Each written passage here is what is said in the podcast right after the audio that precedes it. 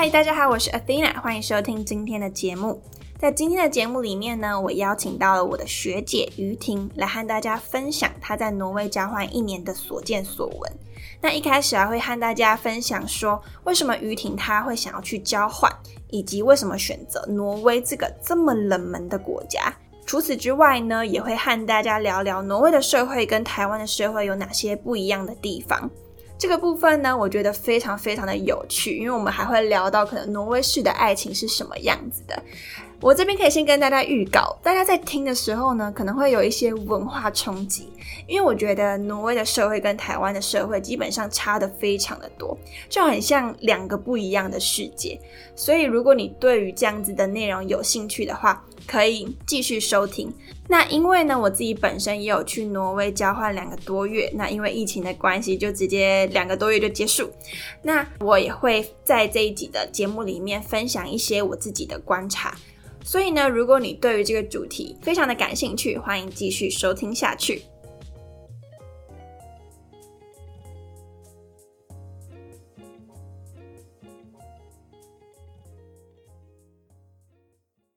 一开始可以先请你简单的介绍一下你自己吗？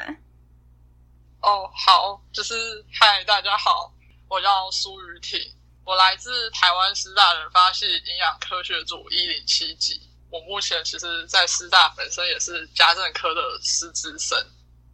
然后我在大学期间加入击建社，但我要强调一点，就是我不是体育班出身的，因为很多人。听到等一下我后面那一串就会开始脑补，就是说，哎，你是不是家族或是国家代表的？不是，我要强调我不是。然后我当时会加入击建社，是希望我在读书之余有个地方活络筋骨一下。然后其实我一直到升大二前的暑假，我前往了日本早稻田大学进行交流，就是让我在击剑上找到一个新的目标。因为我在那边看到世界级的剑术，然后还有很幸运的可以接受他们指导。他们那边蛮多就是日本就是排名前三，然后甚至世界排名前二十的选手，然后真的还蛮幸运的开了眼界。所以那时候就是交流结束，就是兴起有为者亦若是的决心，就希望自己就是回国以后在大学期间能够拿下一个。就是大专运动会的个人金牌，所以就是回国以后，我就开始前往体育系还有竞技系修习相关课程，然后我也考了击剑的裁判证和教练证，就希望透过教学相长，就是稳扎稳打完成自己这个大专运动会个人金牌的梦想。那我也很幸运的在前年成功击败台湾体大，就是如愿完成我四年前的誓言。那就是击剑，其实也带我在台湾看见全世界。就是我在二零一七有参加台北市大运，就是担任竞赛组的工作人员。就我在那边看见台湾的好，发现台湾并没有比人家差，所以就心急想走出台湾，看看世界的辽阔。所以我就在前年的时候申请了日本教育见习，还有交换学生计划。这样，哇，很厉害，主要是这样。哦，哇，就是这样，四年就是。啊，击剑的生涯好丰富哦。对，击剑是让我，就是它是我大学生涯一个很重要的核心。嗯，所以它也是后面跟啊你想要去交换也是有关系的。没错，它是我 交换的最主要动力。哦，那你可以多说，就是呃，让你。想去挪威交换的原因吗？因为知道你去挪威交换了一整年，然后你说也跟击剑有关系。对，为什么要去交换？我觉得可以分成两个层次吧。就是第一个就是为什么要交换，再就是为什么要选择去欧洲而不是美国或日本。嗯嗯嗯嗯嗯。啊，这我也很好奇。这个一切都是一个美丽的雾。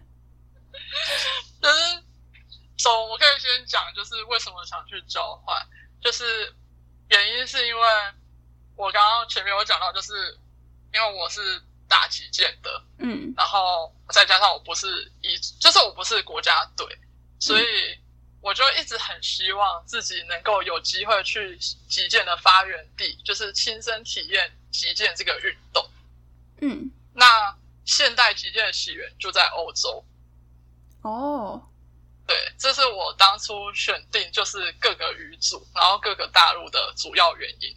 嗯，然后那时候还蛮好笑，我可以分享一个有趣的小故事。好，就那时候，其实我有在思考，就是选志愿的时候，然后我有去问了一个我很尊敬的教授，然后他曾经在法国就是留学十年，嗯他就听了我就问我说：“哎，于婷啊，就是那你，嗯，就是为到底为什么想出去交换？你是不是为了职涯？”然后我就说：“你知道，面对教授，其实 还是要说，对我就是为了我人生规划，就是 就是我的交换不是出去玩的，虽然某种一半上也是有啦，就是想体验人生，但是也是有想认真读书，可是。”我人生心中的梦还是在那边尝试击剑，毕竟我自己本身不是甲组选手。那其实，在台湾就是即使是国手，因为击剑不是一个热门的运动，所以即要把自己国家队的人送出去，已经是很困难的事情，更别说我们这种只是打兴趣的。嗯，就算是一个追梦的过程。然后那时候跟教授聊了很久以后，他就说。那他问我说你是读什么科的，就是读什么系？我就说营养。他说那你应该去美国啊。嗯。然后我就说，那美为什么嘛？哦。因为好像就是台就是台湾的那个营养相关的资讯，就是那个 guide guideline，就是那种饮食原则嘛。嗯。很多都是参考美国或是日本的。哦。那我们其实很多就是。就是营养相关科系的教授或是大佬们，其实好像都是去美美国去留学，然后再回国的。嗯，不然就是去日本。哦，所以对那时候教授就说啊，你既然为了职涯，那怎么不去美国？嗯，他去欧洲。嗯，然后那时候教授其实教授知道我打击剑的，然后我们讲很久以后，我就说哦好。而且他那时候跟我说，他不建议我去欧洲的原因，是因为欧洲太多就是语言了，嗯，英文不是一个呃他们公认的第二外语或什么，我也不知道。就是他觉得去那边英文也不一定能通，所以看到的东西有限，这样。嗯嗯嗯。然后我就是很想去欧洲，然后他就有说啊，就如果真的那么想去的话。就是北欧好像就是英文也可以通这样子哦，对，对，然后我就讲完以后，就跟教授说：“哦，好，我会再想看看。”然后结果我那时候就想说：“那我就把目标往，就是往也不一定说北欧，就是说比较流英文流利的欧洲国家去。”嗯，就是考量语言的问题。哦，对，这蛮重要。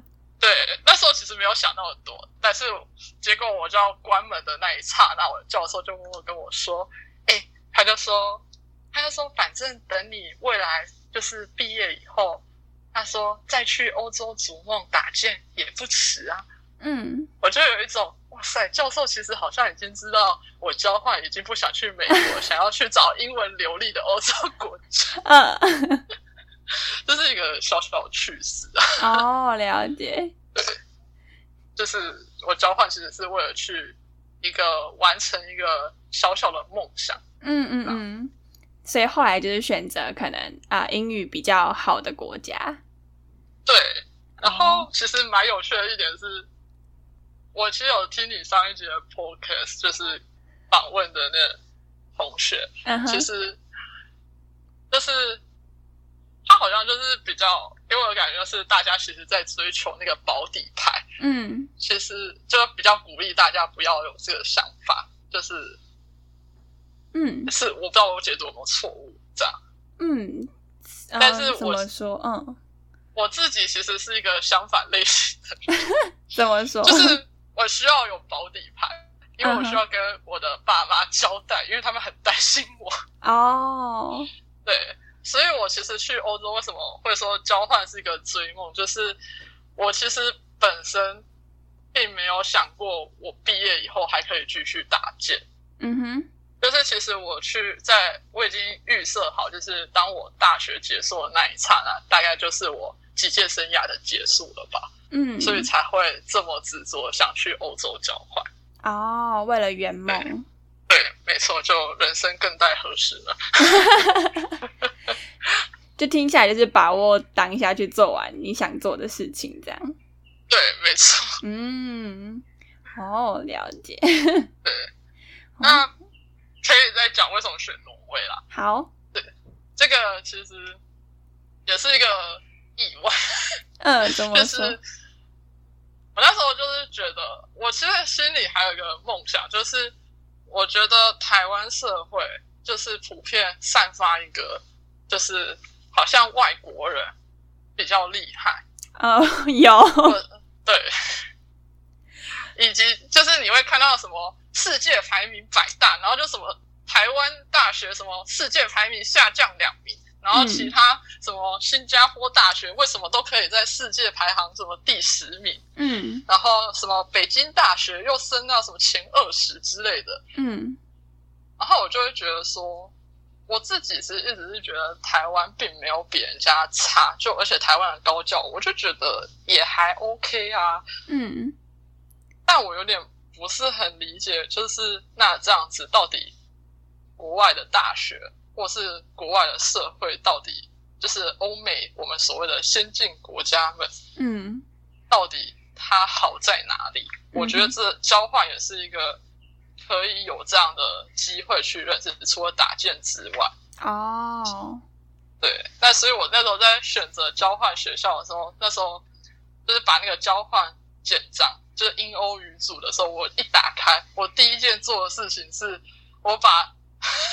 世界排名就是把那个交换学校世界排名查过一遍哦，真的假的？真的真的，我那时候把就是我的目标就是世界排名要高于师大，如果可以的话要世界百大。哦，对，哦，那很好奇，奥斯陆大学它是在？哦，对，这一点就是有趣的事。我那时候筛一筛吧，其实就是那时候。看维基百科，然后我记得一零七一的时候，那时候唯一符合世界百大这个条件，然后又在欧洲，只有莱顿，啊哈，荷兰还有海德，对，荷兰的，然后另一个是德国的海德堡，哦，然后另一个就是挪威的奥斯陆，哦，挪威也在里面，我忘记了。可是其实我看他真正要查的时候，就是挪威有点。尴尬，就是我那时候查的时候好像一百二十四吧，一百二十几。嗯，可是维基百科说他就是最高世界排名有曾经到五十五差吗？忘记了。哦，好前面哦。对，然后所以我那时候就是基于己见要在欧洲，然后再来就是一个想一窥就是台湾跟欧美先进国家精英的差异，就是想要探究这件事情。嗯哼。然后两个结合下面就只剩这三间学校哦，对，所以后来前三志愿就是这三间。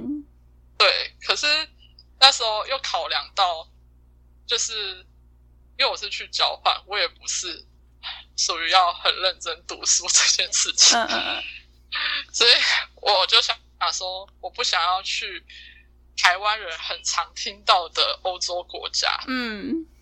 就比较想去那种，就听起来就是很酷炫，就是我 人生可能觉得这辈子绝对不会再去第二次的国家。真的，那时候我们四个人去，就是其实很多人的心态也是一个，就觉得说不会再去这个地方了，所以就趁这个机会赶快去。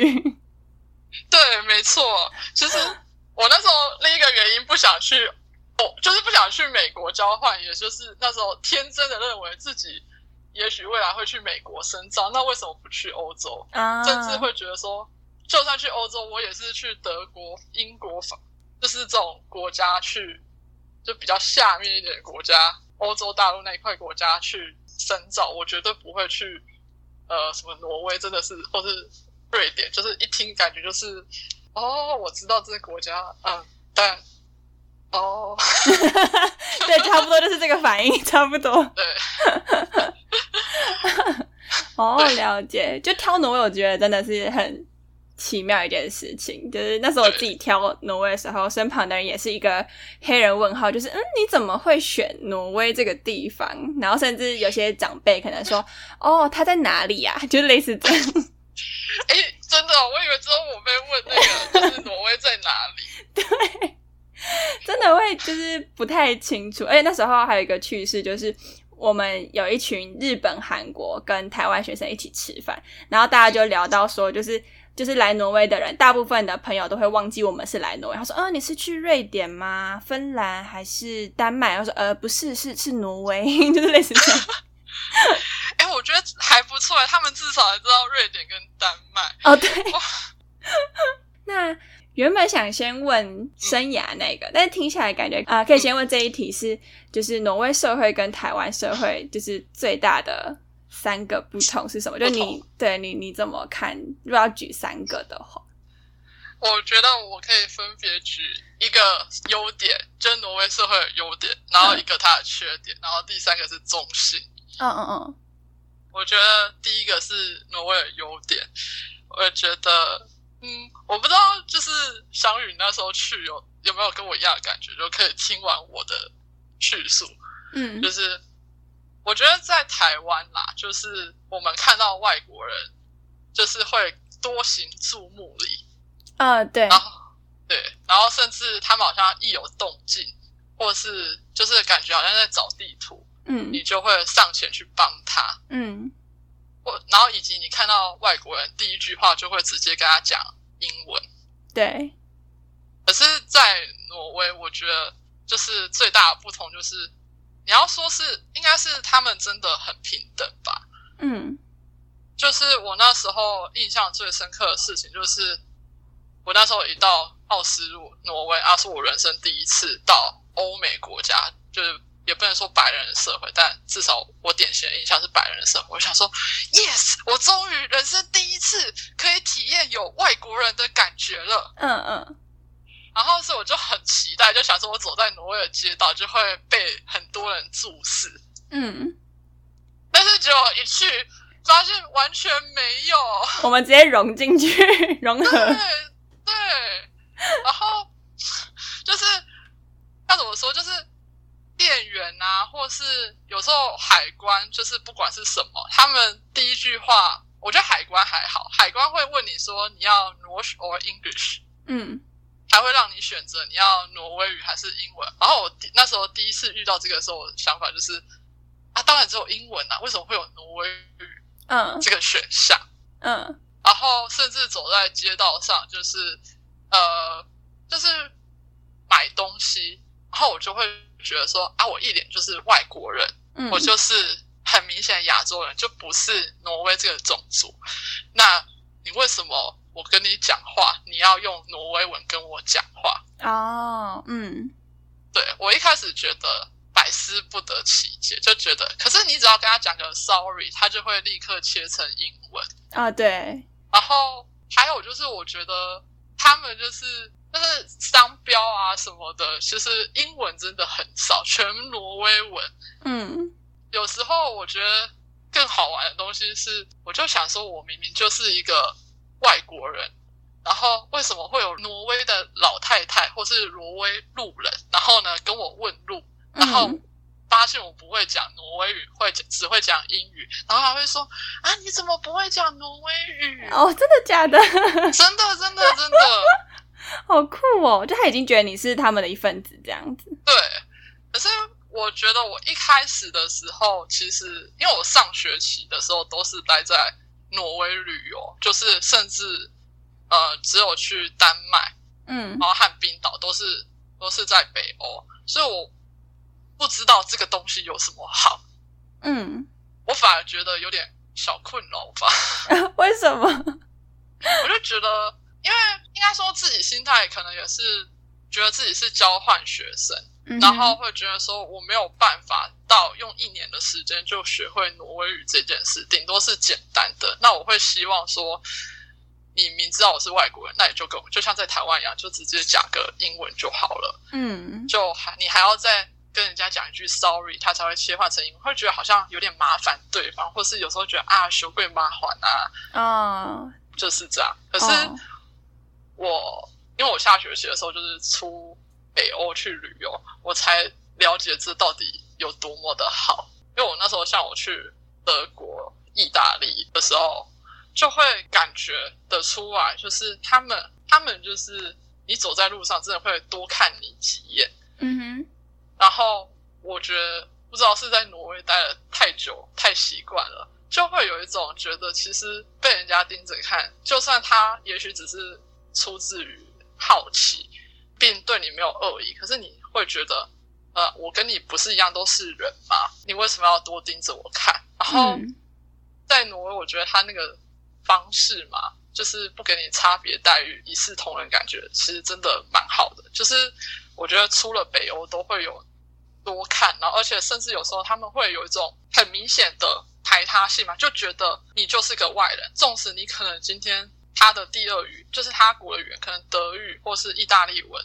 或是甚至我不知道法国，法国我不知道，那就是德文或是意大利文，就是或是其他西班牙文，你再怎么流利，其实他们还是会，你可以感觉出来，就是他会因为你的肤色跟他们不是一样的，其实还是有一点点距离感。嗯哼，可是我觉得在挪威的社会，就是他不管你是就是怎样肤色，就是一视同仁，我觉得是非常舒服的一件事情。哦，真的，你这么讲起来，让我回想，好像的确那时候就是跟周围有不同种族的人，然后不同国家的人，但是呃相处起来其实是还蛮自在，就基本上有时候会呃忘记自己是个很特殊的身份，可能还是偶时偶尔会，但是大部分时间其实是还蛮自然的。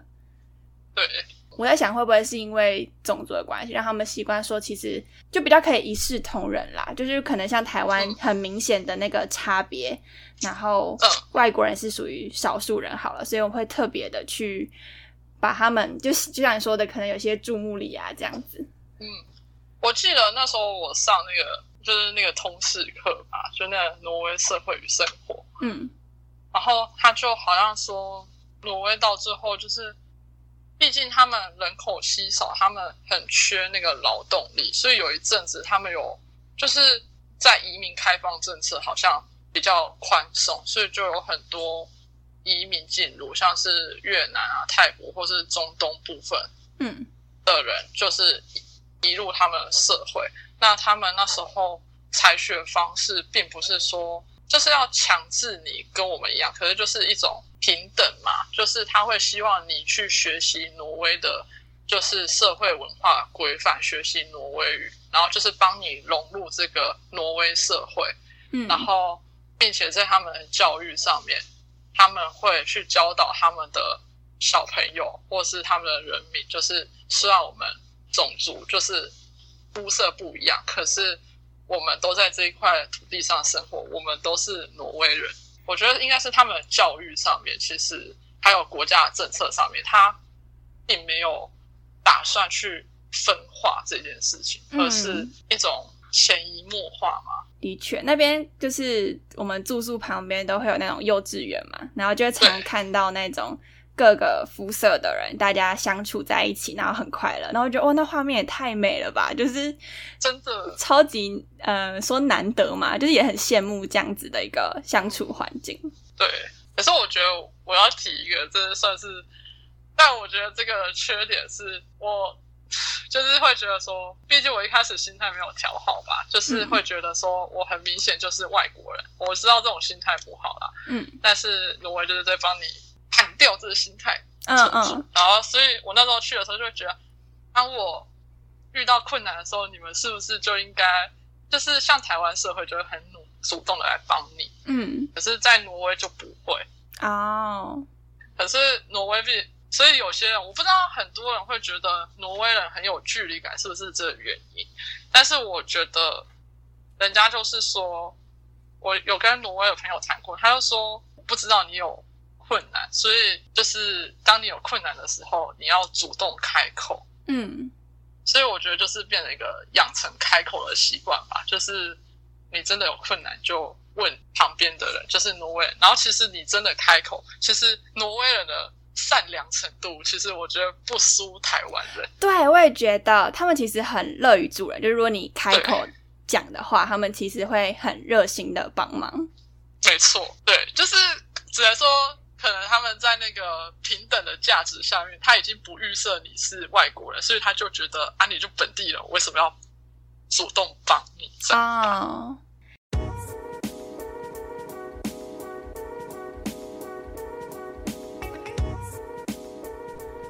小休息一下。如果你对于这一集节目的文字稿感兴趣的话呢，欢迎到资讯栏的地方，我会在那边放上文字稿的连接。然后呢，这一节的节目主要是谈挪威社会跟台湾社会的不同嘛。那在下一集，也就是下一周的节目里面呢，我们会继续跟于婷聊到说，不同的社会价值观是如何影响我们做生涯上面的选择。原本于婷呢，她其实是希望能够担任医生，但后来去完了挪威之后，有一些新的启发跟探索，最后呢，他决定要去往运动科学的方向走。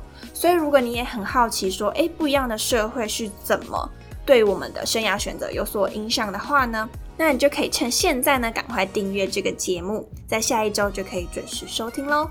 休息完毕，那我们继续收听。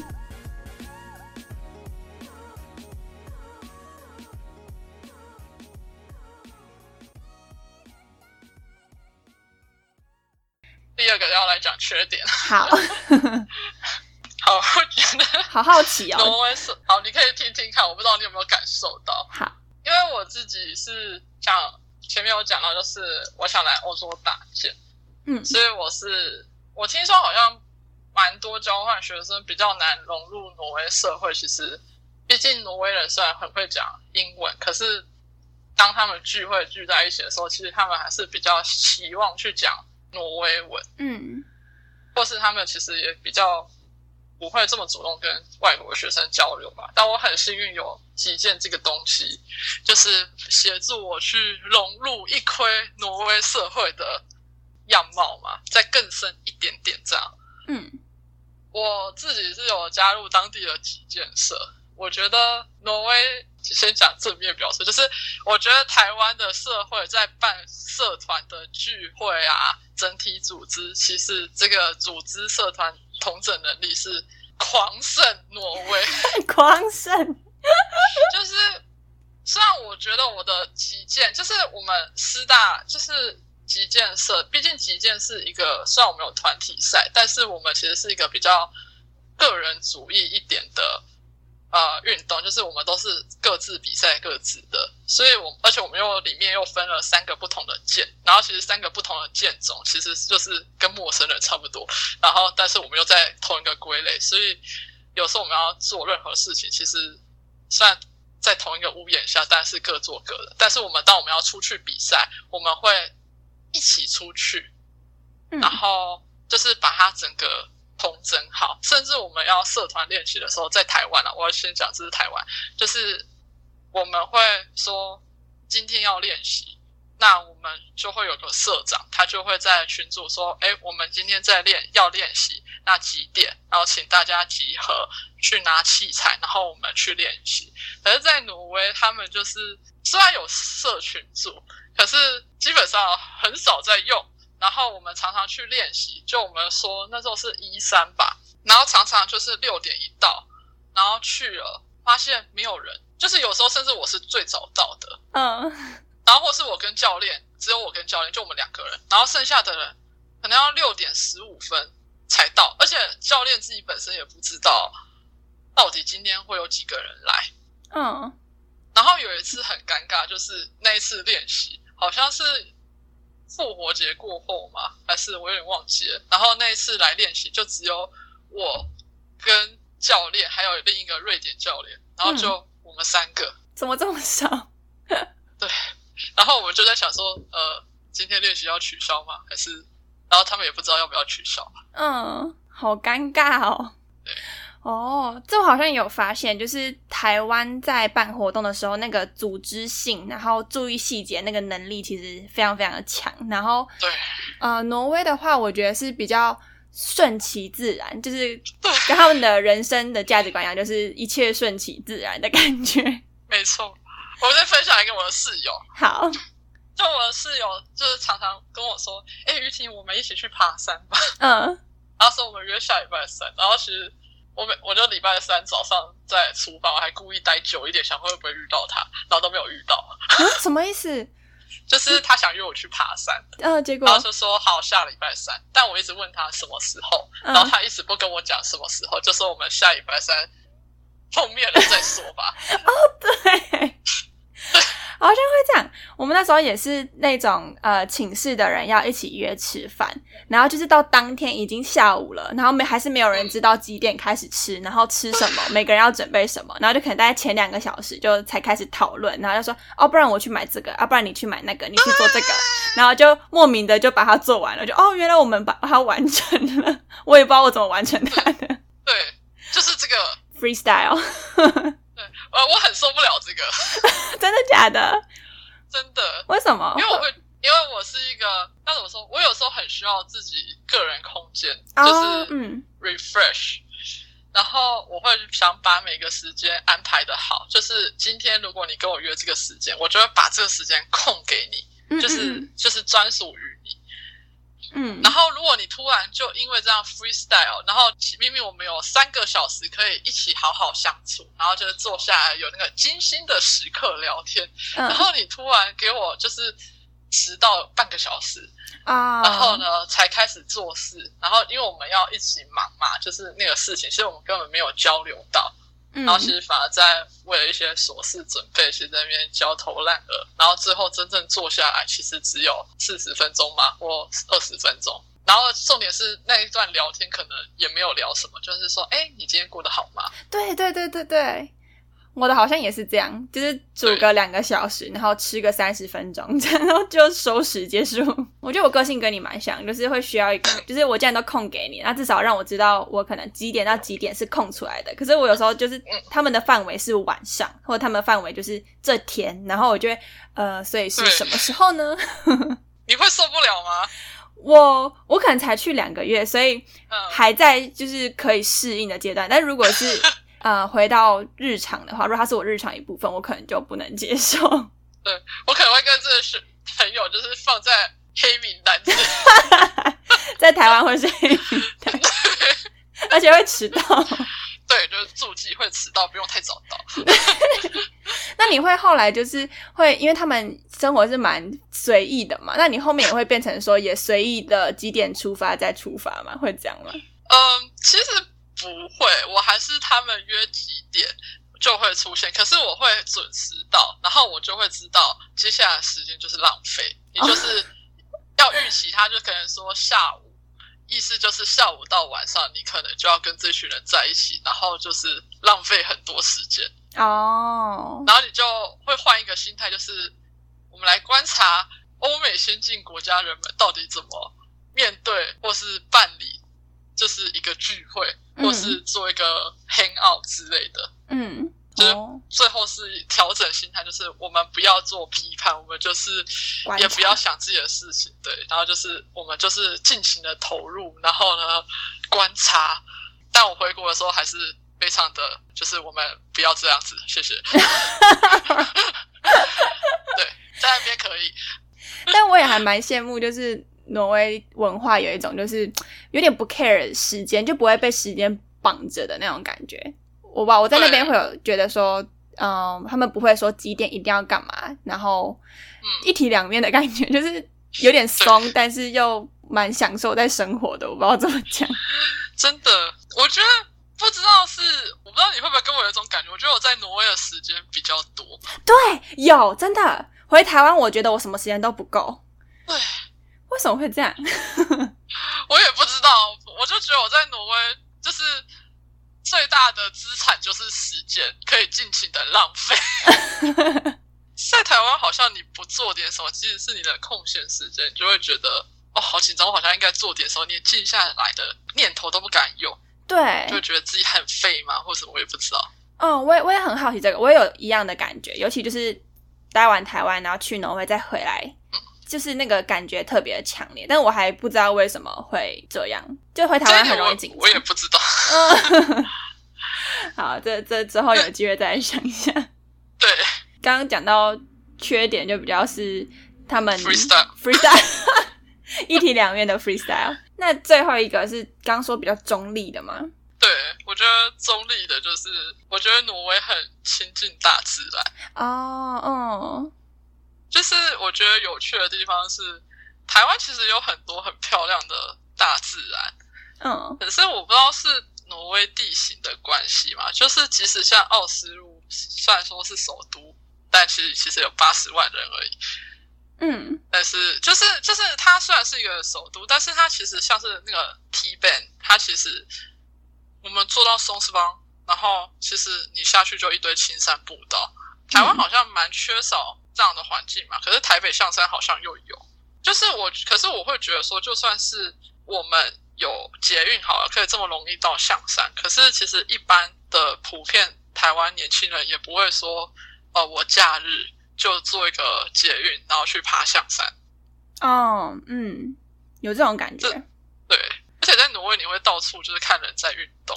对，我觉得最扯的就是那种地板已经结成冰，然后还是有人在上面可以跑步。然后我觉得怎么办到？然后在下雨哦。然后我就说，嗯，他怎么有办法这样跑步？就我光走路都快滑倒，他还可以跑步。对，真的。哦，我可以讲一个，我那时候我有一个朋友，然后我说你在挪威。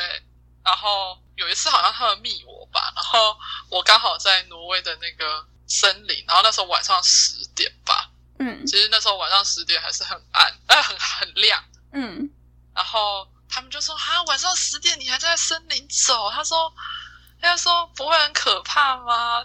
嗯，我就说我觉得。挪威的森林比挪威的街道还要安全，真的假？我我其实没有走太多他们的森林，它它的差别是怎么样？我觉得，因为森林其实你不会遇到人，嗯，其实就是大自然，而且我觉得挪威的森林就是不像台湾的，我我自我自己分析，我为什么不喜欢台湾的呃大自然，是因为我不太喜欢，就是台湾是可能比较热带，所以它那个。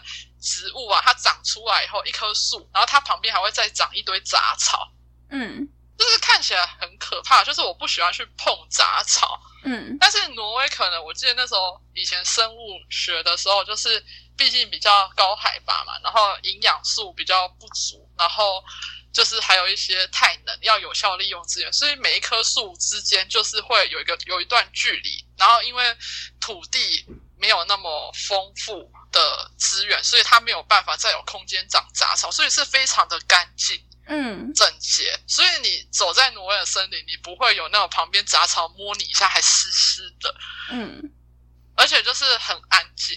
那为什么会觉得比挪威的街道还安全？是因为挪威有时候街道那个晚上就会有一堆喝醉的人，嗯，然后开趴，他可能就是虽然我觉得是还好，但是你可能就会走在路上遇到喝醉的人。哦，就是你也不知道他会干，就是遇到我觉得人比大自然还要危险，这样，因为人你不知道，你无法预期他会对你做出什么事情。嗯嗯嗯。但但在挪威的森林，就是反正应该也没有熊会突然跑出来之类的，所以就嗯。对，我好像也有听过，有有学姐也是去挪威交换，然后也是那种晚上十一点，然后就是走到隔壁的那个那个湖。对，那个森林，然后我觉得哦，好有趣哦，就是晚上十一点走出去散步。我之前我自己最印象深刻就是去那个小木屋旅行吧。嗯，我你那时候有去吗？虽然只有两个月，没有，但是还没有体验啊，那有点可惜。对，就是我听说挪威人他们的每一个人梦想就是想要有一个那个 camping，就是那个小木屋，然后在那个那就森林里面。或是在一个偏僻的地方，然后享受他们的美好时光，就是在那边度假。然后他们会愿意，就是就是去那个小木屋度假，然后就是这样走路跋山涉水三个小时还四个小时，然后就走到那小木屋，然后就在那边周末待着，然后之后再回来。嗯。然后我那时候跟建设的人一起去，然后。那时候已经是冬天十一月吧，所以比较早下山。我们那时候有一次就回来的时候，就是摸黑，这就是全黑。嗯，然后就是你就这样走两个小时，我就觉得哇，很很特别，我觉得。对，而且重点是他走在路上还不讲话，像台湾人就是就是走，我们一起爬山，我们一定要讲点话。对，然后他们就是我之前看那个《挪威社会与生活》那个书，他说挪威人最喜欢就是享受，就是我虽然跟你约去爬山，嗯，但我们不需要聊天，我们在爬山中也可以享受我们属于自己的时光，就是嗯，这好棒哦，很奇妙。就很不一样。在台湾，我记得那时候跟他们走的时候，我还会拼命想跟他们讲话，嗯然后我就发现那个我们的教教练怎么走的很快，他不想跟你讲话，好好笑哦。然后你就当他的跟屁虫跟上就对了。哦，好有趣哦！对，他们真的很喜欢大自然，而且也很懂得享受。哎，嗯，真的，他们有时候会就是只像我的室友，他们就是很喜欢，就是去找一些森林步道，然后呢就跟我说，那些森林步道的尽头就会有一间咖啡屋，嗯，然后他们就会走到尽头，就是走到那个地方，然后就去那边山上的或是森林某一个角落，然后喝咖啡，嗯，然后喝完，然后享受一下，然后再走回来。哇，我也有听到，我有认识一个挪威人，然后他说他在他的家乡那边也是，就日常生活就是去湖边钓钓鱼，然后偶尔家人之间就也他们有一个小木屋，然后就是大家会 啊、呃就是有雪的时候，甚至会拿那个雪，就是搬那个雪嘛，然后去小木屋那边融，就是可以去运用那个水这样子。嗯，然后他们的对生活就是这样搬着雪，然后去小木屋，然后里面过生活，然后就这是什么人生？我完全没，就是完全我在台湾没办法体会到的东西。对对对对对，我还有发现另外一个也是跟森林哎大自然有关的，然后是什么呢？呃，就是他们喜欢日常生活中就是去走那种溪嘛，就是河，然后就是那种小森林步道这样子，然后不包含他们在谈感情的时候也是，就他们的约会方式是那种去走森林，然后煮饭，然后走森林，然后吃饭，大概就是这样，就是跟台湾蛮不一样。就是台湾会什么看电影啊，然后呃还会干嘛？什么去演唱会啊？就是嗯，那个我们台湾很少人说，哎、我们约会，然后我们去走森林，我觉得相对比较少吧。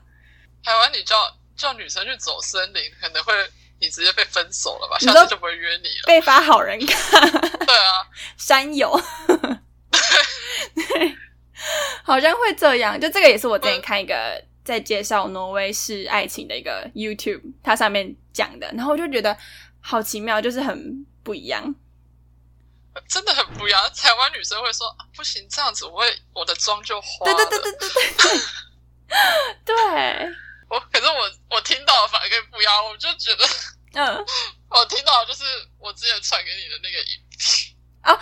那个那个，我觉得可以讲一下。虽然我我自己没有遇到，但是就是我朋友也没有遇到，但是我觉得那蛮酷的，可以感觉可以讲一下。就是我那时候说了，就我要先讲，我去挪威并没有想要交挪威男朋友，嗯但是我那时候去的时候，我修那个挪威福利社会，嗯然后我们有一个 seminar，然后我们助教就很开心的说，你们来到挪威应该也会想要跟一些挪威人 dating 或是成发展一段 relationship 吧。嗯然后他开宗明义，第一场 seminar 就给我们看，就是嗯挪威的约会跟一般的普世约会有什么不一样？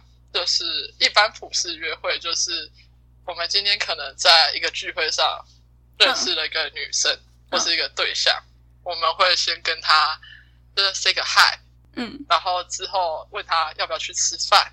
对，那吃了饭聊得开开心，那我们也许会有第二次吃饭。嗯第三次吃饭，然后之后多吃几次饭以后，互相郎有情妹有意，可能就发展到床上去了。嗯，就反正嗯我们就是一对了。对，可是，在挪威是反过来的，嗯然后通常一开始发生是在他那个影片是说，一开始发生可能是在酒吧，然后你看到一个漂亮的对象，你就跟他 say hi。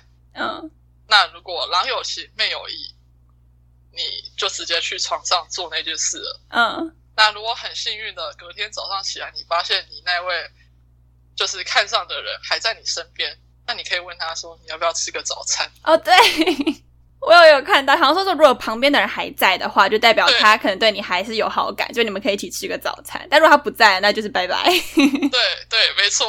我看到就哇，我应该永远交不到挪威男朋友。这个我觉得跟台湾文化差太多了。是对，完全差异很大。我那时候在跟，就是啊、我们有有一餐，就是各个国家的人都有，然后亚洲人也有，然后挪威人也有，然后他们就也在聊这个，他们的说法也是跟这个一模一样。